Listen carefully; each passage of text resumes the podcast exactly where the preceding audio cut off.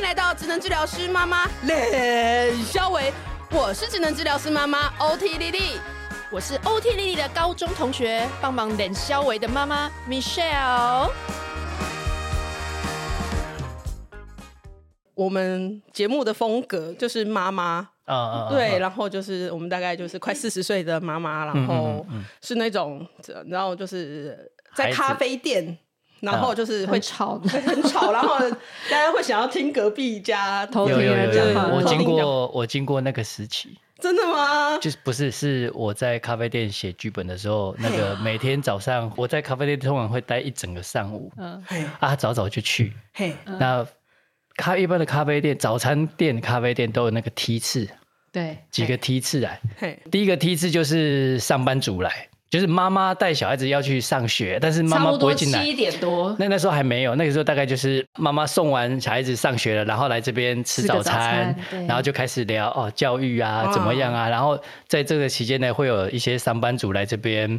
呃，买早餐这边吃的，或者是买早餐带走的，都都有。可是那个时候第一梯次，第一梯次就是这样。然后之后妈妈走了，然后就来一些那种那种老人家啊，老人家那运动完。运动完，或者是以后那个老人约会的啊，年纪很大的。有有有有有有啊，对，有有有有有老来春的那种，对对对，那约会的，或者是那些呃跟我一样不知道哎，这样奇怪，那你为什么不去上班，每天在这边坐这边干嘛的那种人？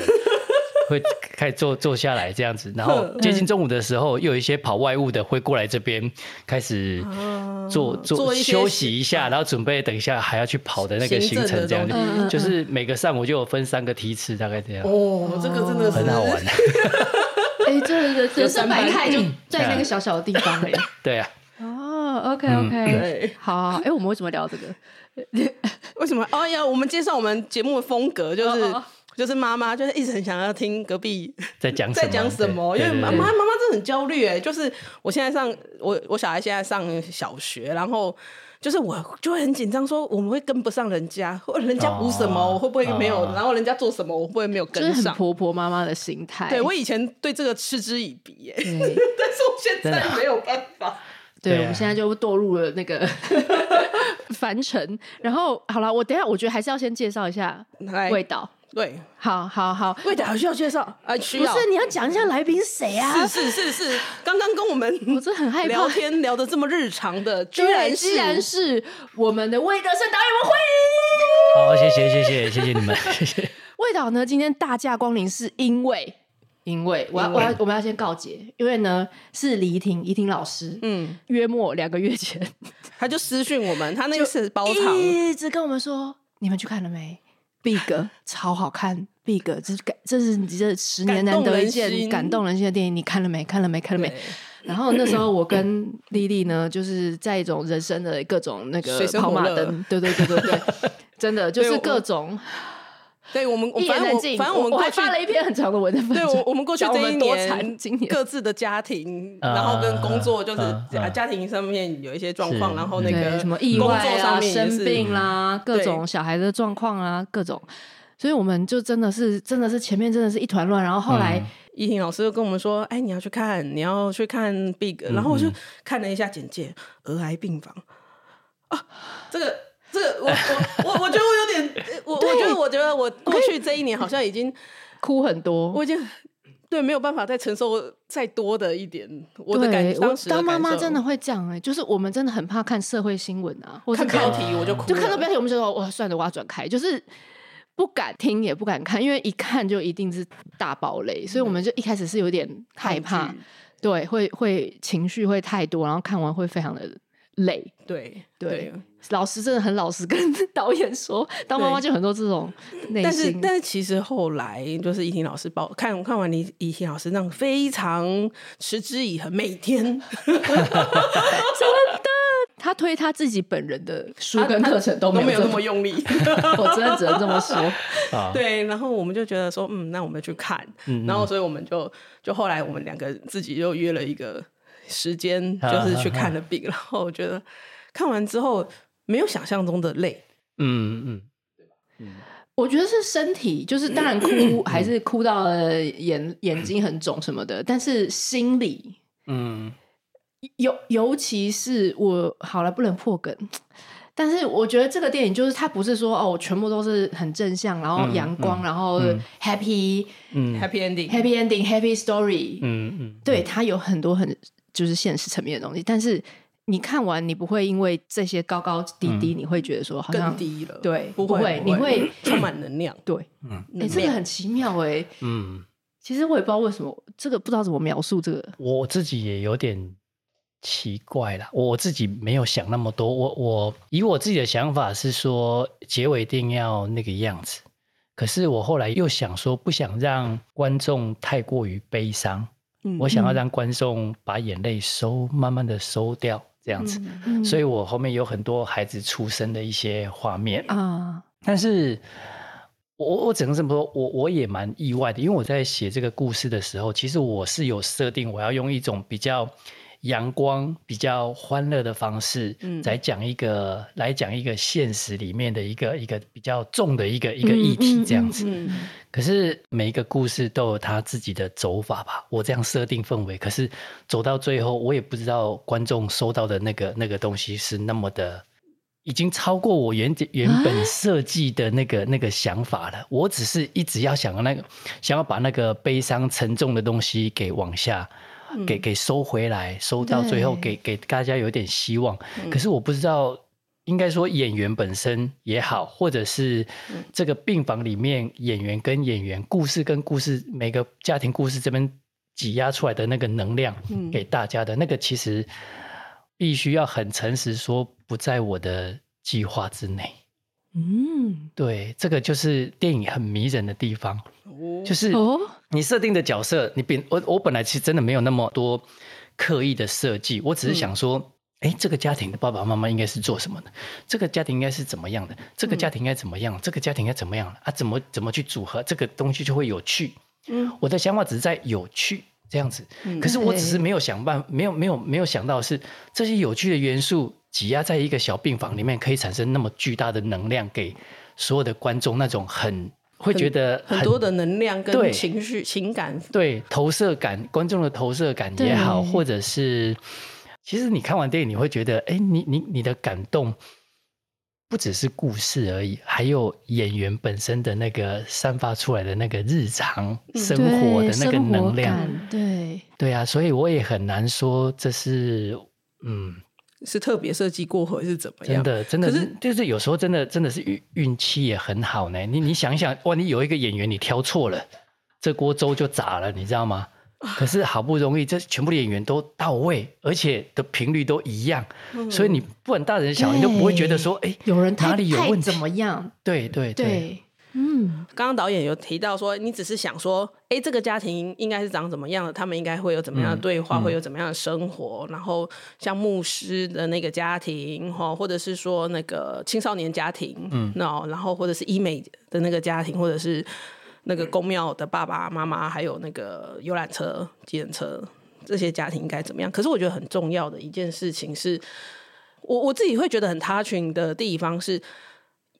这些事情不见得真的很真实。我我说的不见得很真实，是指说你不可能在儿儿癌病房不可能这样搞啦。对对对，老实说，我们自己对，然后这些绝对不是。可是我觉得最重要的是那个很 touching 的的那个 moment，你抓到了，我觉得是一个感觉。我我自己在服务的那个病房里面，我们有青少年，跟我服务青少年跟家庭的时候，嗯，我就看到那个。一时忘记那个余余慧乔演的那个那个加农加农加农加农有一些跟家里拉扯的那些状况，然后他是真的那么坏吗？也不是，他是真的想死吗？他也不是，怕死怕死，但是要怎么样 verbalize 这件事情？说还是说我能不能 verbalize 青少年的这个议题？我觉得有点难处理，可是我觉得。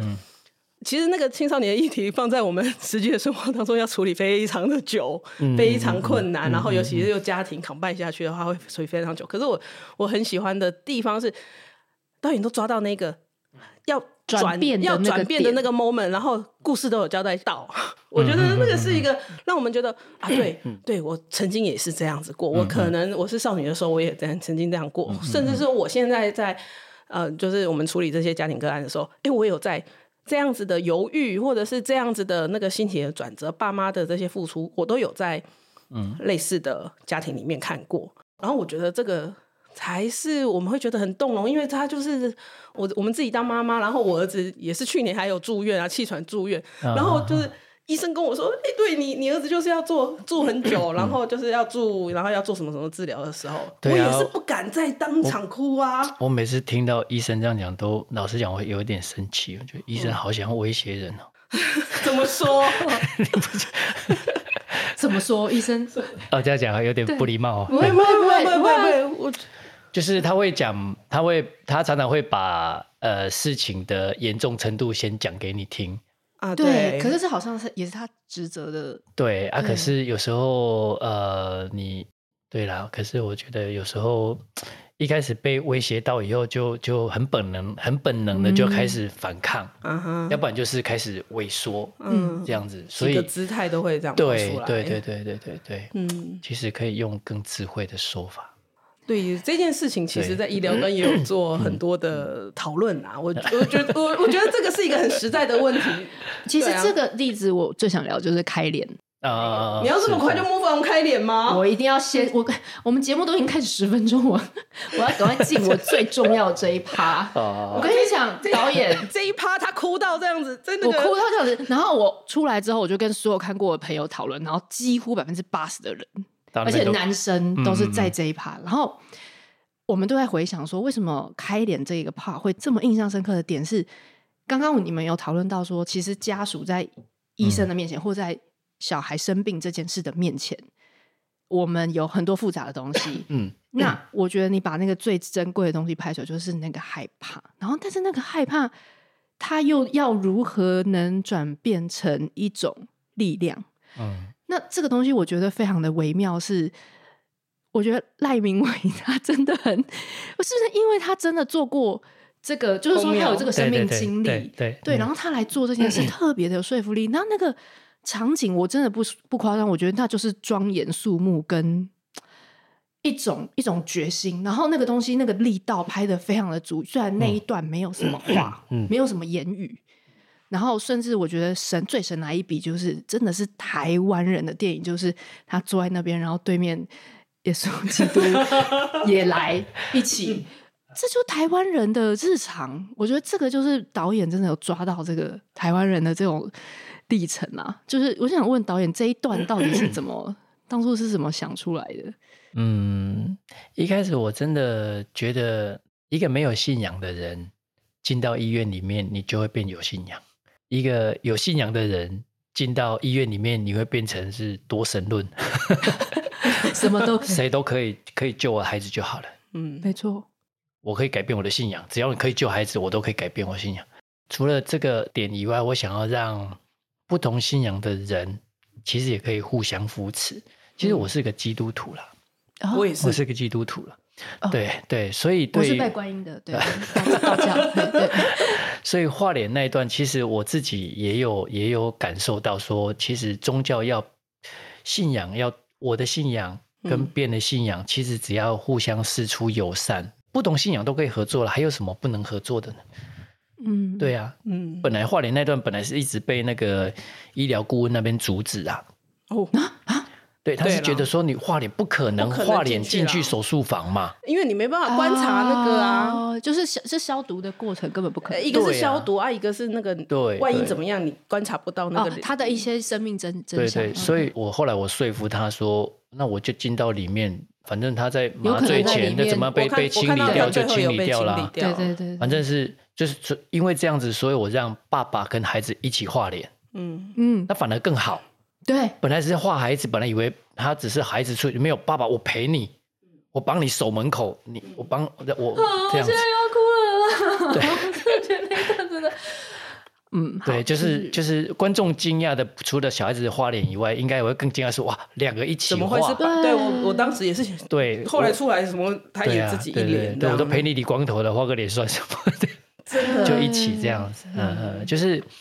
其实这一段我觉得也我自己设计，我自己也很满意啊，就是刻意让像赖明伟这个爸爸哈，这个爸爸他是属于那种虽然是工伤，嗯哦，就是脚脚脚坐轮椅，对，坐轮椅，可是又是一个一个比较劳力阶级的粗鲁的一点的人，嗯，可是他对孩子的疼爱，嗯，超过你的想象，嗯、那那是心很细腻，而且会没关系，爸爸陪你，就是粗鲁人，可是他对孩子的那种疼爱，不会输给那种、嗯、那种那种细腻的人这样子，嗯。嗯，对，我想说，特别是用画脸这一段来强调那种，嗯，我我我铁汉柔情，对对对对。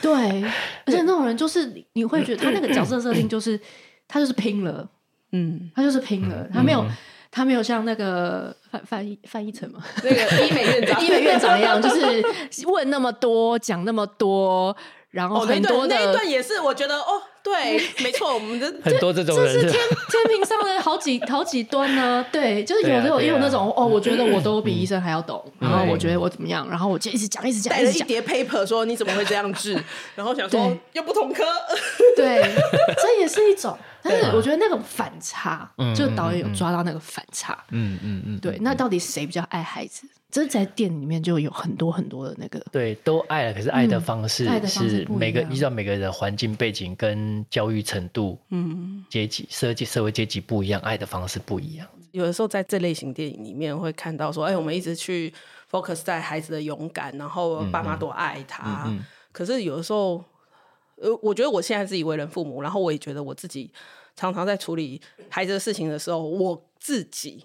的感受，以前会常常被人家忽略，就是过去可能过去十年或二十年，大家不太会去描述，家长其实也会害怕，家长其实也会担心。我自己从开脸的这一段，或者是说开脸的前一段，他不是在那边讲说。哎、欸，我我们赶快叫睡喊啊！就是那些咒骂，其实从那些咒骂里面，我觉得看出他其实他本那个赖明伟演的那个爸爸，其实也是非常的害怕。嗯，那他用一种愤怒的方式去表达那个害怕的感觉。嗯、那个画脸虽然是给小孩勇气，可是我觉得那个某一种程度来说，对他来说，那是一个长久以来可以保护他内心的一个象征啊！我觉得那个 symbolize 的那种味道非常的明显。他在保护孩子，也在保护他自己。对，他不能垮嘛。那我就我觉得我们自己当爸妈，我们就知道，就是我明像我自己，我自己超怕打针，我是打针会晕倒的那一种。是，我是我是你都快四十岁了，对我我那个时候，所以你帮别人打针没问题。我我不用打针，他工作还不用打针，工作就是选那个不用打针的那一种来念。然后我是怕打针，怕到就是连我们住院医师，那当时我还没有我结婚还没有生小孩，然后他们就说。你这么怕打针，可是怀孕要抽超多血的，那你怎么度过？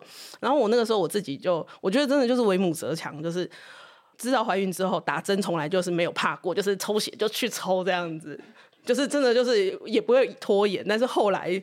生完小孩之后又开始很怕了，然后我在后来在带小孩去打针的时候，我还是要这样子笑笑的跟他讲说不会痛不会痛，然后就是会安抚他，然后会想一些方法去安抚他。可是其实我自己不敢看那个下针的那个过程，对我我我觉得就是那个爸爸其实也很害怕，妈妈其实也会很害怕，可是为了孩子，然后我会去做一些。我可以做到的事情，来保护我自己的内心，然后也让我可以继续支持小孩的这个部分。我我觉得这是我自己在那个开脸的那一段，在对这个家庭、这个爸爸自我照顾，然后他还能够抓到一些自我照顾，然后再继续有力量再去支持着整个家庭前进的一个我自己一个很很很感动的地方啊！这样子，我一定要趁这个机会想出来。谢谢。对对对对。对啊，嗯、那那哎，那魏魏导当初在拍这个电影，我看到一些访谈，有说你其实是因为在一个骨癌的女孩跟她有一些对话，好像是你之前有一个纪录片的一个经验，能够访谈到这个女孩，所以你有一些感动，然后才开始想要拍这部片。我我很想要倒转回去，就是嗯嗯嗯对当下你你听到什么，然后是什么东西让你觉得这要可以成为一部电影？其实那时候访问的对象好几个啦，啊，有点像是在节目跟节目中间有一个三分钟的访问，嗯，的那种感觉，这样子。我对他非常印象深刻的第一点是，他是我，就是他那访问的内容，就是经历过人生难关的，或者是经历过大病痛的，嗯，但是你现在成功走出来的，哦，严重忧郁的，或是什么，可是。他是我所有的问过的所有的受访者里面最年轻的一个。他那时候几岁？才大学一年级吧。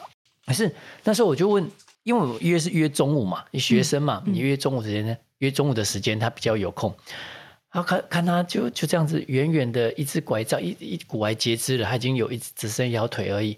啊，其实他可能天生有另外一只手是有点萎缩还是怎么样这样。嗯、可是远远的就是一个一个很干净很漂亮哦。那你看那个中午那个阳光又是顶光的嘛，嗯，很美很漂亮的光，然后一个很干净的女生这样子走过来，完全感觉不到那种病痛在她身上发生过什么。很温暖的笑容走过来，然后坐在那边就等我访问。这样，其实我对儿癌病房也没有想法了，因为我没有去过。但是印象中，那应该是一个很很没有希望的地方吧？嗯，就是感觉好像不知道未来在哪里。那孩子呢？孩子在在在那里面也不知道呃要做什么。嗯，等待治疗，等待嗯生命结束，或等待有机会好转出院，这样子就是等待，一直等，一直等。那我那时候就问他说：“那你们都在儿癌病房里面都在干嘛？那么多孩子住在里面都在干嘛？”他说：“打牌啊，玩扑克牌啊，聊天啊。如果这病房里面的人在在就是在治疗没有空，就是搞隔壁房的玩啊，嗯，或者是。”有些女生或是男生就是看上眼了，就互相打情骂俏一下，这样。我喜欢你。对，或是去找护理师聊天啊，问问他该怎么谈恋爱啊，这样子。或是去戏弄一下那些那个 那个医生啊。对。啊，也有人在准备，他们想要在这边办毕业典礼啊，或者反正是讲讲一大堆。我我他是没有讲那么多了，不过就是讲一一些那种让你觉得说好像，嗯。这好像是某一个学校里面的某一个班级，没有没有那种病房里面该有的那种悲伤、悲痛的那种氛围。嗯，那我就问他说：“那你这个治疗的过程，你不会觉得那难道都不用治疗吗？不会痛吗？不会哭吗？不会闹吗？”就会痛啊！啊，痛当然是会哭啊，痛到受不了还是会哭啊。可是不会闹啊，闹没有用啊，闹还是要治疗啊。闹爸爸妈妈也没有办法替你痛啊。所以，大部分那种大部分的孩子住院那种癌症的孩子，大部分孩子都会忍忍痛，大部分都会忍，然后真的受不了的时候还是会掉眼泪这样子。那都早熟啦，因为他们他们就是怕妈妈担心太多啊，妈妈也担心他们担心很多，担心他们，所以妈妈也会强颜欢笑，妈妈爸爸都会。这就是那个有点主主线的那个。对，爸爸妈妈会强颜欢笑，孩子们呢会忍住疼痛跟不舒服，也强颜欢笑，让他们得安慰。所以这是一个很奇怪的病房，就是大家都在很努力的保持自己的那个，嗯、对对对对。大概就是这样。那我那时候印象比较深刻的是，我问他说：“那就我们一般人的想法嘛？他、啊、如果那么痛，而且希望又很渺茫，为什么不就放弃？嗯、就就不要再做那么多痛苦的治疗，就就去当小天使，不就比较轻松吗？因为你就算好了，也不能全好啊。那你就是可能还要需要很……你看，我是用大人的想法，嗯、我是用健康人的想法。”可是他跟我讲说，我在癌症病房里面那么久的时间，我没有遇过一个不想活的孩子。哎，哦，这句话我整个 我，我有点被教训的那种感觉。嗯，就是说，哇，真的哦，这么这么看不到希望的地方，竟然每个人都带着那么强大的希望在过日子，这样。所以这这个就让我。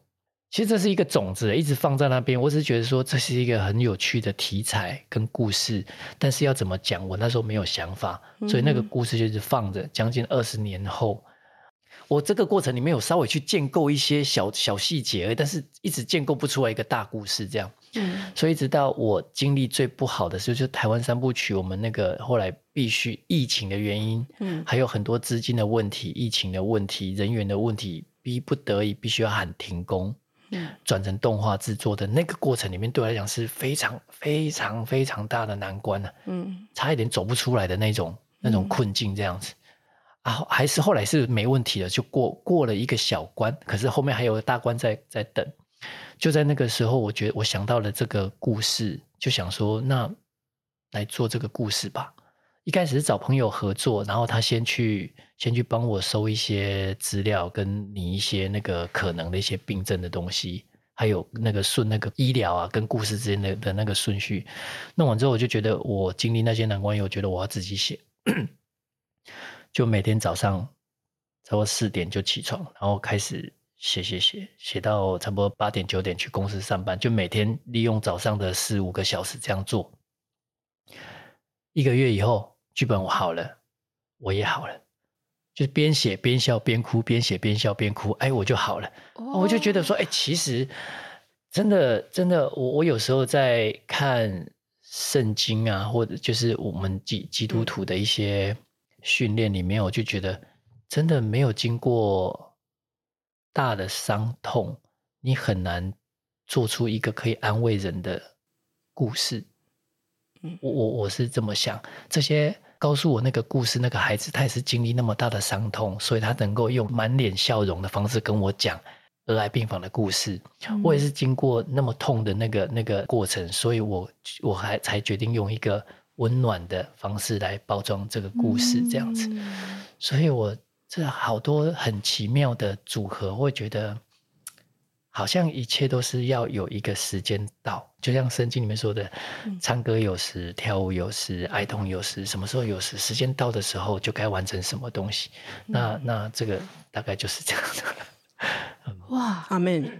等一下，趁机宣讲。所以魏导刚刚意思是说，是你自己在那那一段期间，你自己人生也是。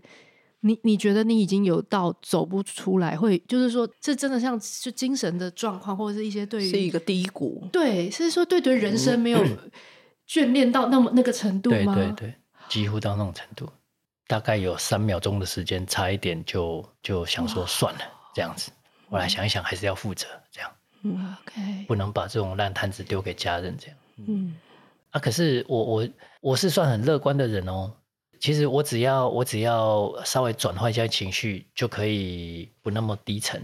我说实在话，嗯，我们人从出生开始就带着故事，那我们也是用用故事来让自己成长。嗯，好，不管你们是什么样的行业，都是这样子。那接下来就是，当我们我想要重新振作自己的时候，也需要一个故事。嗯，不管是别人的故事，还是创造出来的故事，也需要一个故事。所以，我们常常在挫折的时候会听歌，会去看看书，嗯，会去看看什么，其实就是在从别人的故事里面去找到一点让自己可以继续下去、继续下去的力量。对对对，嗯。那如果这样子说的话，那那你觉得这里面你是哪一个？我其实是分散在每一个人身上都有我。其实作作者很有趣啦，作者他不会把自己集中在某一个角色上面，每一个角色都有我的想法在里面。因为人有好多面相啊，嗯，对，但也有很多精力会放在不同的位置，嗯嗯，不同的不同，我会不同的精力放在不同的人身上，嗯，像范立成他生小孩子的时候，他不是背着包包在跑，那就是我。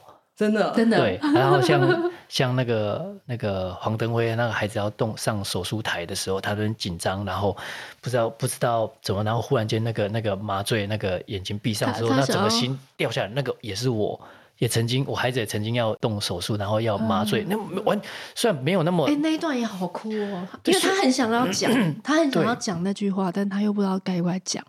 对对。我是没有到那种程度啦，不过那种、嗯、那种那个那个那个那个麻醉打上去，那个氧气罩一罩上去，那个孩子马上睡着那一下，我整个心就掉下来。虽然不是很严重的手术，可是你就觉得说啊，那那那那那，那如果没有醒过来怎么办？对对对对对对对，我儿子刚出生的窘迫的时候，我就他没有听到他哭，一抱出来没有哭，我那时候我是整个心就想说，完蛋完蛋了完蛋了。然后他一哭我就大哭，因为。我我就觉得就过对，但是他前面没有哭的时候，我真的是人生也是，对我我懂那种那那一一秒好像是一个就是永恒的这样子，对，就是好像是你会不会再见到他，你会不会你会不会再跟他相遇的那种，对。对对，都有不同的历程放在不同人身上啊，但是性格上还是给他们各自的性格这样，嗯嗯。那魏导我也很好奇，是你除了探讨小孩，就是刚刚也讲很多是小孩的那种力量。但是很多其实 电电影里面琢磨也很多夫妻之间，对啊，大人之间的事情。就不管是那个医生之间的事情，或者是要离婚的夫妻，或者是已经离婚的、久病的、对，单亲的、单亲的老夫老妻，或者医生跟病患之间，就是这种大人之间的议题。对，嗯，这个这个为什么你会也会想要去去去琢磨这个？嗯，因为我也不知道啊，因为我想说，就想要让这个病房。一开始本来没有设定这么大的病房嘛，只是想说，哎，那把这些不同不同类型的家庭通通集合在一个大病房里面，应该有很多的摩擦。那怎么把这些摩擦到最后变成一种和谐的互相扶持这样子？哦、我很喜欢玩这个东西，我觉得这个很好玩的。哎，以前对啊，几部戏都有这个，有有类似的这种，对啊，就很多冲突的东西，然后把它被被弄弄弄，就变成就向心力超强的，很和谐。我觉得这个蛮有趣的，嗯，我也喜欢这样子啊。OK，这这的确也是会在我们，因为像我的病房也是个案会住的比较久一点，那有的时候就是哎家属来，其实互相就会形成一个病友的同的同盟啊，互相支持的团体啦，就是病友家属的支持团体，或者是。呃，个案之间可能彼此有一些正向的鼓励或联系。嗯、其实我我觉得我也在这样子的，呃，就是儿癌病房这样子的故事。其实我隐约也看得到我，我我们我自己服务的地方，好也有一些类似的感觉。就是，毕竟治疗就是一时，好，就算是儿儿癌病房，它也是一段一段嘛。嗯，那有时候他们会认识，然后有的时候在生命的历程上面，那。你看，你看佳农这样出去看起来好好的，搞不好他的同学也不不一定会认同说，哎、嗯，你在儿癌病房里面可能过得多惨又多惨。对但是有时候那种，嗯，你有同样的经历的，你有同样过的疾病，然后你知道住院是多煎熬跟不舒服的状况的人，才可以彼此理解那段过程。我觉得这个也是病友之间可以相互支持，然后有一个正向的循环，支持到他们下一次治疗。我我都只能用。因为这个治疗，它就是一个延续的，支持到下一个治疗的一个那个一个很很很很大的力量。嗯，所以我更多的回馈其实都是来自于电影完成之后，嗯，观众的回馈，观众看完电影给我的回馈，是我最大的意外。因为有很多是我们的朋友去看了电影，嗯，很多是我们认识的朋友的朋友。嗯哼，好，不不是那么熟，但是就是就是每个人回馈啊啊，我我的哥哥的小孩也是这样，我自己的小孩也曾经是那样，嗯、然后我的谁，我说啊，每个家庭都曾经发生过同样的事情，或者是我的妈妈，或者是我的一个弟弟，我都是，而且我们都不知道。你看，我们朋友那么多年。嗯对，没有人会把这个事情拿出来讲，很难讲啊。对，可是当我们有听到，偶尔我们听到说哪个朋友啊，他癌症在在治疗，在干嘛？嗯。可是你知道吗？我们曾，也许我们没有去探望他，嗯、也许我们有去探望过他一次两次。那你想，他要在里面待的是三个月，嗯，六个月，嗯，一次是多久？也不过一两个小时。然后没有去探访他，也许只是从电话里面了解。那你知道那三个月到半年的时间，他在同样一个地方，哪里都不能去。嗯，然后每天要面对的是治疗、治疗、治疗这个事情的时候，你你在医院待过，你看我们正常人去到那个重症病房，你什么都不用做，你住一天就好了，你就住一个晚上就好了。你就快撑不住了。我去，我如果去到急诊室一个晚上，我都快受不了了。嗯嗯。嗯，何况叫你待在那个那种病房里，如果你你如果你还是个孩子，嗯嗯，待在那种病房里面待半年，嗯，哇，那个真的是真的是辛苦嘞。我不我不知道怎么形容嘞。嗯，就是很多人都没有特别讲这个事情。嗯，那我后来也觉得这些病人们或者是家属们。给我们很大的鼓励，都是一个方向，就谢谢你做了这部电影，让人家了解了我们的辛苦，让人家，那我也在电影里面看到我自己的身影，或是什么之类的，就是他们从故事里面的的人物有有得到安慰，嗯，嗯，那反而是更多没有健康的人，跟跟这个这个这些病人比较没有直接关联的健康的人，他们反而从里面得到的是一种，哇，我好幸运。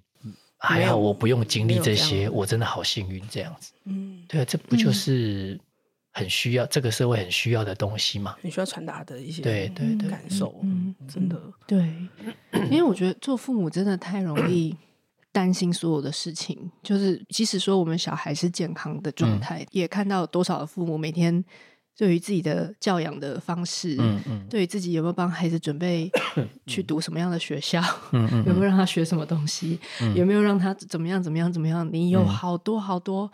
好像很很怕害很怕犯错，嗯，然后你很怕突然怎么样发生一件事情超出你的控制，然后呃孩子有一天突然啊、呃、不管做了什么事情啊，呃嗯、就是甚至越越来越多孩子可能心理上各种发展上面对有各种的状况都是超完全超出父母意外，完全不知道他怎么会做这件事情，完全不知道这，然后我觉得这个担心害怕跟对很多未知。无常的这种东西，甚至对父母来讲，我觉得这是一个非常大的 压力。嗯嗯，嗯对。那那但但是这部片真的把，我觉得导演把无常这件事，把它拉到很大的一个、嗯、一个 level 上的时候，你再回去看，就是在这个这么大的 level 的无常上，这些人又怎么去度过？对。然后我觉得这就真的是 刚刚讲那种对健康人的反思啦。对啊，对，对啊，真的一个人要。你真的有空去医院走走，嗯哼，或者是在急诊病房里面待一个晚上，嗯哼，你就会觉得一个人可以健康活到一个年纪，是一个多大多少要经历多少多少多少的幸运才可以，真的活到一个成年这样子。对啊，我觉得嗯，应该更珍惜自己的生命啊。所以跟那些。那些因为环境有忧郁的，或者是因为环境而感到挫折很大的，来看看这个电影，他们会觉得说：“哦，真的没有资格忧郁，真的没有资格。”也也，就当然我讲讲，我讲的是开玩笑话。从小从出生的时候都会说，我希望孩子就是健健康康的长大。对对对对，这句话是真的要铭记在心。就是他现在真的有健健康康的长大，他已经很棒，你也很棒。嗯，对。那那那那当然你会遇到一些状况、病痛，我们就是一起。然后我觉得导演在里面那个主线的那个。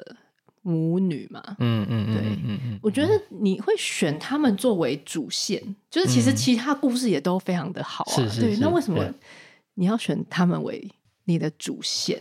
其实你知道吗？我我我这个故事一开头，就是当我跟我说二十年前跟那个大孩子、大女孩聊过天以后，我已经把我的结尾想好了，就是。就是、我们这部电影的结尾我就已经想好了，OK，就是那个样子。嗯哼，那那就是整部电影就是从那个点往前延伸，他应该经历什么？Oh. 所以那个妈妈跟女儿一起最后一起的那个画面，嗯，我一直都觉得说这个时候不应该有任何人来做任何的干扰。嗯，所以怎么设定？所以到最后设定啊，他是单亲。好单亲，然后要怎么让这个这个事情变有趣，再慢慢的往上加，往上加这样子。对，大概是这样。嗯，最后回到就是母女，最后收的非常非常的纯纯粹，不想再有爸爸来干扰，不想再有其他人来干扰。对，所以就希望就是有妈妈跟女儿两个人这样子。对，嗯，跟很多孩子一起拍哦。小孩子很难掌控哎，你 要怎么办？可是我还蛮 还是有什么意外？你觉得说你根本没想到有会有个这么棒的画面，很多很多很多意外。但是我我回想起来，我其实我还蛮享受的呢。其实跟孩子拍戏，对拍戏，我跟孩子拍戏，我觉得还不错。我我蛮喜欢的啦，就是在整个过程，我其实我蛮享受的啦。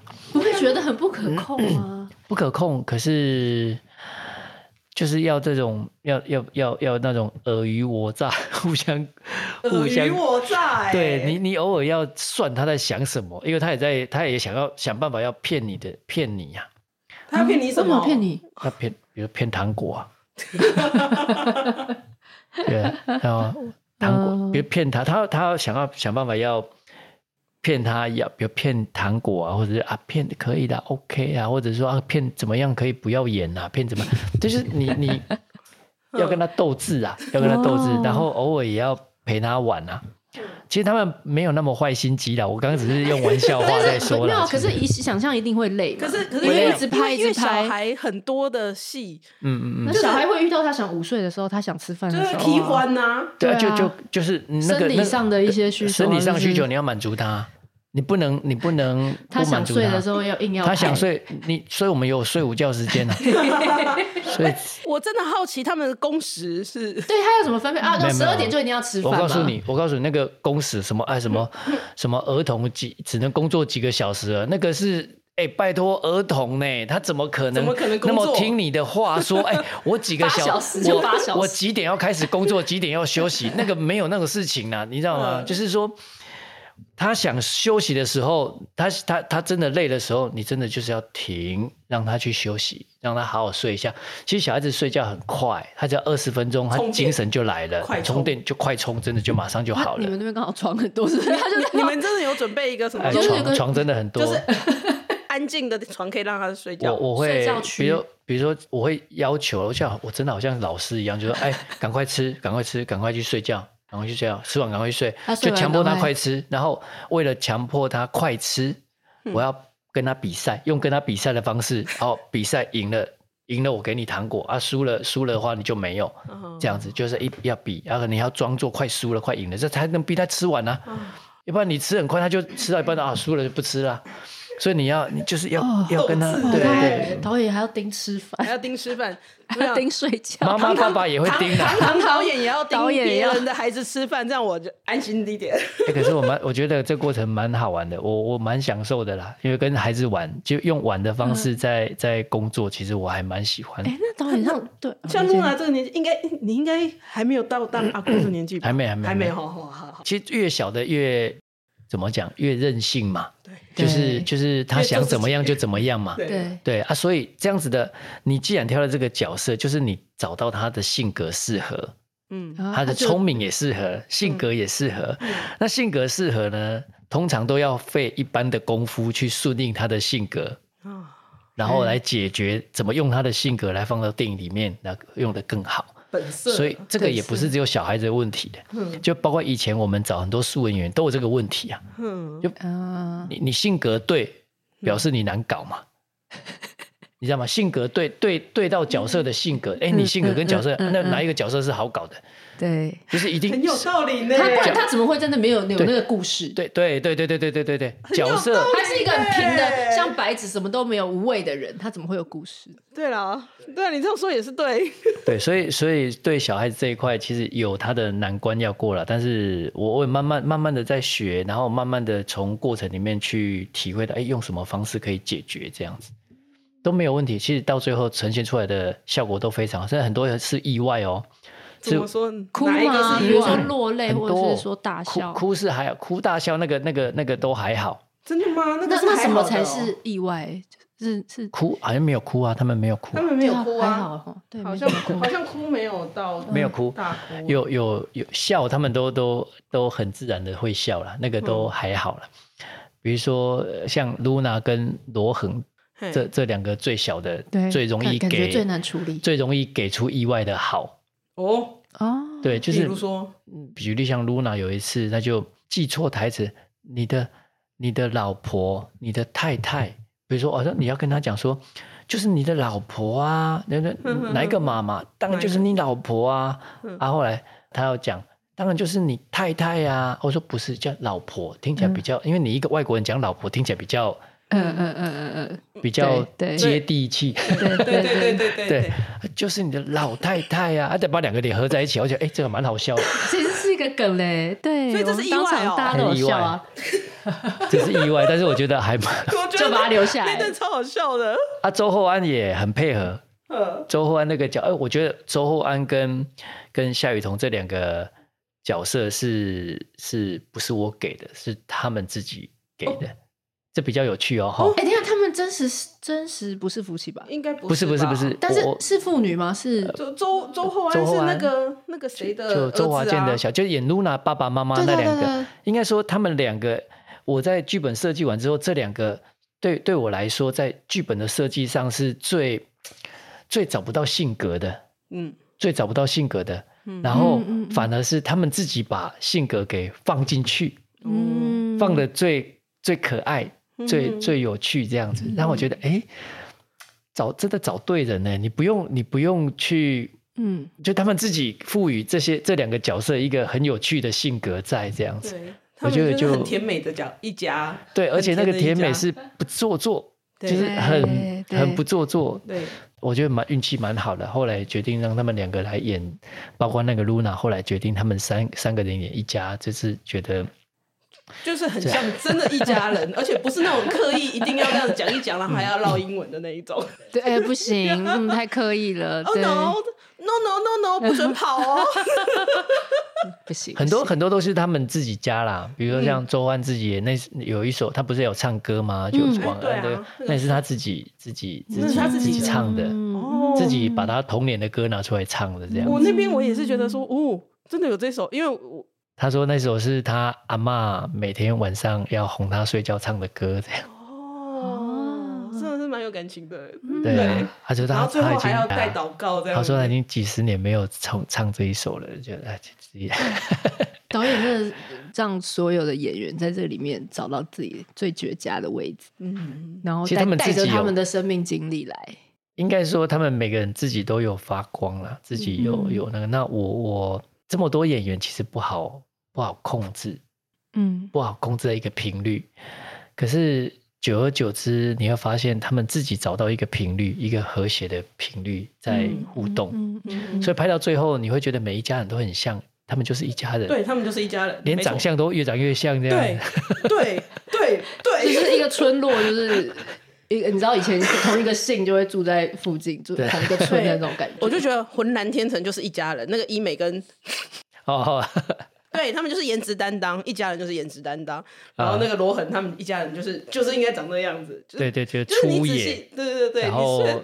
那个那个粗犷，然后很对对，然后小孩的个性感觉也是随了爸妈，就是真的是我们感觉出来，他们好像相处了很长一段时间，然后有一些小习惯是一样的。嗯，对，我觉得这个是真的非常有趣的地方，就觉得就是 对，就是一家人。好，我们节目快要那个进到尾声，我最后我问题就是没有在反抗上，就是为了你，因为参加了很多那个后面的包场啊，或者是这些电影。你有没有觉得你有就是什么时候有什么人呃看了这部电影之后跟你说他的感受，然后你自己觉得很印象深刻或很感动的？有两位啊、哦，是我我听到他讲完之后，我自己都掉眼泪了。嗯、一个是一个就是一个一个爸爸，然后他其实是一个很成功的企业家人哦。好像是狮子会的那种会长或什么的这样哦，这么大，就是就是没有没有很老哦，年也差不多是是五五十几岁，六十六十几岁这样子，就胖胖的壮壮，然后穿个西装打领带来看电影这样子。看完电影以后，他笑笑的走向我，就跟我讲说：“魏导，谢谢你拍的这部电影。”这样，然后诶开始流眼泪。我说：“啊，怎么了？”我想说：“糟糕。”他说：“里面那个那个小女生最后那一幕啊。”最后那一幕啊，嗯，在三十八年前真实的发生在我身上，就在我怀里这样子，哦，我听的眼泪都流下来了，哇，嗯，然后我一直想安慰他，我说啊，对不起，我他说没关系，很好，很好，这样很好，这样很好，流泪很好，好久没有想，我好我我好久没有想起这一段了，流流个泪。就好了，这样子，嗯，反正一种一种 release 释放，释放压太久，释放一下这样。那另外一个是是我一个朋友，他他跟他来看过，他看的时候我真的忘我忘记了，他曾经跟我讲过，他小孩是意外死掉，不知道是意外还是什么，就是就是过世这样子。然后他看完以后也是同样的反应，跟我跟我讲说，那个那个想起了他儿子，然后很久很久没有。他一样，就是说流泪很好，流泪很好，好久没有流泪了这样子。然后他又包了一场，他老婆去看了，看了以后，他老婆在车上都没有跟我讲话。然后他回去以后，他写了 FB，她老公把他的 FB FB 里面的字传给我，然后我我我才知道说，原来看完这个电影对他来讲是那么的，怎么？他说。他写的光看那个对吧？他说，我人生最高兴的那一天，是我大儿子出生的那一天。我人生比比没有比那天更高兴了。嗯，我人生对最痛苦的那一天，是我儿子在我手上离开的那一天。嗯，我人生没有比那一天更悲惨的这样。哦，眼泪一直流，这样对呀、嗯，其实你看，是吧？一个孩子，一个妈妈最高兴，那是孩子健康的来到这个世界上那一天。嗯，最伤心的是，哎，还那么小，就在我的手里，嗯，就这样离开，这样子，谁能够承受过那个痛啊？就我们在在在演员们在聊天的时候，就是在拍摄过程里面，常会我跟演员会聊天嘛，还聊到那个，像我有一次我跟我跟演员们聊说，哎，你看过那个八十几岁的八十几岁的阿嬷在门口家门口就送葬嘛，他儿子死掉了，嗯、他儿子过世了，送葬送葬离开他，因为老人家不你你乡下的习俗你不能够送嘛，对。你要在家里，然后让他们送。你看过那个八十岁的阿嬷在门口那哭着叫他六十几岁的儿子说：“我爱心肝囝嘛。”嗯嗯嗯，边哭边喊：“我爱心肝囝嘛。”我说：“哇，我我真的没有见过那么悲惨的那个那个撕心裂肺的那种那种那种哭啊喊啊。”我说。八十岁了，六十几岁了，再怎么样也好像也 OK 了。可是孩子就是孩子，孩子就是孩子，嗯、在妈妈的眼中，孩子就是孩子。嗯、对啊，这种我想，我曾经我曾经看过，啊，后来廖慧珍跟我讲说，他也看过。嗯，他听我讲的时候，他就在哭，他说我也听过，嗯、我也看过。对，就是那一幕，我有经历过。呃，就这几年，就是家里的亲戚过世也很多，也也有白发人送黑发人，然后。嗯里面会有一段，就是要长辈要用，哎，不知道是用拐杖还是用什么？哦，打打棺材，打棺材，呃、因为不孝，先父母而去这样对，然后对，没有为什么会讲到这里？我我我也是后后面那个很多生生产的那个画面的时候，嗯、我那个时候我真的是不禁想起我儿子出生的样子，然后我就想说，你出生的样子，我儿子出生的样子就是抱过来，然后。呃我我其实自己有很常常会有一些预想的幻想啊，这样就比如说，我以为我儿子出生的时候，我会感动的痛哭流涕，没有，结果我没有，我就是哦，一只放在这边，哦，就是生出来原来长这样，我我我其实我当时没有哭，但是我那个想象非常，就那个印象是非常鲜明的。我觉得对妈妈来说，那个看到孩子的那个状况，刚出生的状况是很很鲜明的，但是如果他。就是遭遇到一些生命的状况，嗯嗯嗯，我我我反正觉得后面那个收的是很想要很欢欣的这个重生重生重生，我觉得后面一直在想要把那个重生的喜悦，就是再带过来，然后我也可以想象得到说，哎，如果这个孩子孩子真的是爸妈这一辈子难以割舍的，是啊是啊，不管长到多大，不管长到有多坏，昨天骂的要死。B 跟 D 还是分不出来，气到都要把赶出家门。可是，可是如果真的就是那时候就哀一声痛，哀一声说：“妈妈，我呼吸不过来哦。”最最最最着急的也是我，就是对啊，像像我们戏里面在病房里面，不是那个誓言他不是要动手术吗？他听到那铿铿锵锵那个手术声，他不是很害怕？他跟他说：“妈妈妈，我会怕。”哇，那个那个演员啊，演员、嗯、那个谁，那个那个那个曾佩瑜啊，嗯嗯，曾沛予啊，嗯，他马上眼泪就一直流，就我想说，嗯，你等一下不要哭那么用力，你等一下就是不要哭那么用，就是。担心多一点，他说：“你听到一个孩子这样讲，你怎么会不哭？对啊，我我我怎么会？我怎么哭？我怎么会？我怎么能不哭？怎么，怎么会不哭？对啊，他不是我怎么能够演不哭啊？是我怎么可以哭不出？我怎么会哭不出来？就是我看到他不是我儿子，我都会哭了。对，何况是我在对对啊，一个孩子跟你讲说我会怕，你怎么会不哭呢？真的真的，我会怕。我儿子讲我会怕，我也也是我的。”也是我的，对啊，嗯，这样蛮，嗯，其实拍这部片，我我我自己也得到很多啦。不要，我我实在实在很没有办法跟大家讲说我要给你什么，我要给你什么。我应该说我我自己也得到蛮多的回馈也好，或者是在拍的过程里面。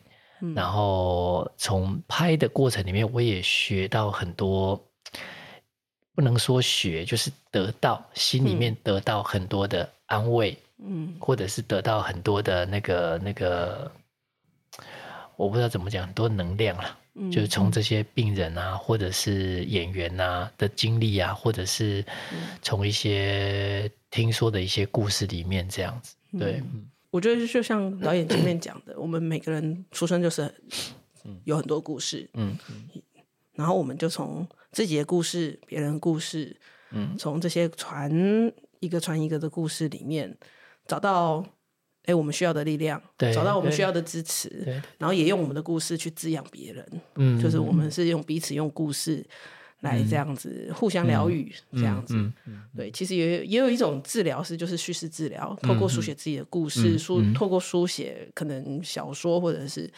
一些故事的过程当中，哎、嗯，我们可以再一次整理这个心中的这些，不管是伤痛、愉悦或者各样的面向的一个部分。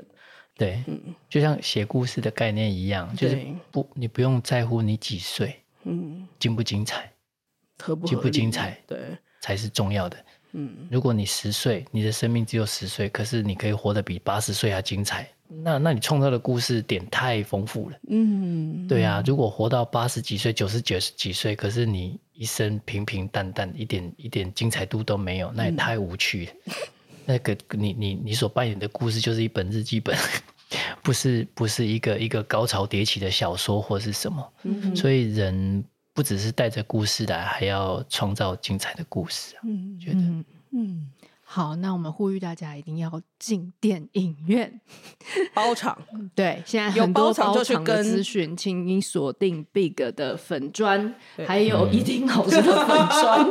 这两个粉砖呢，现在就是每天啊，已经细到有场次还缺几位。对对对对，对今天还有说什么哪里五还差五位可以包场？对对对对对，锁定粉砖，然后呃，寒假也快到了，期末啊，期末考这礼拜考完，对，所以非常适合。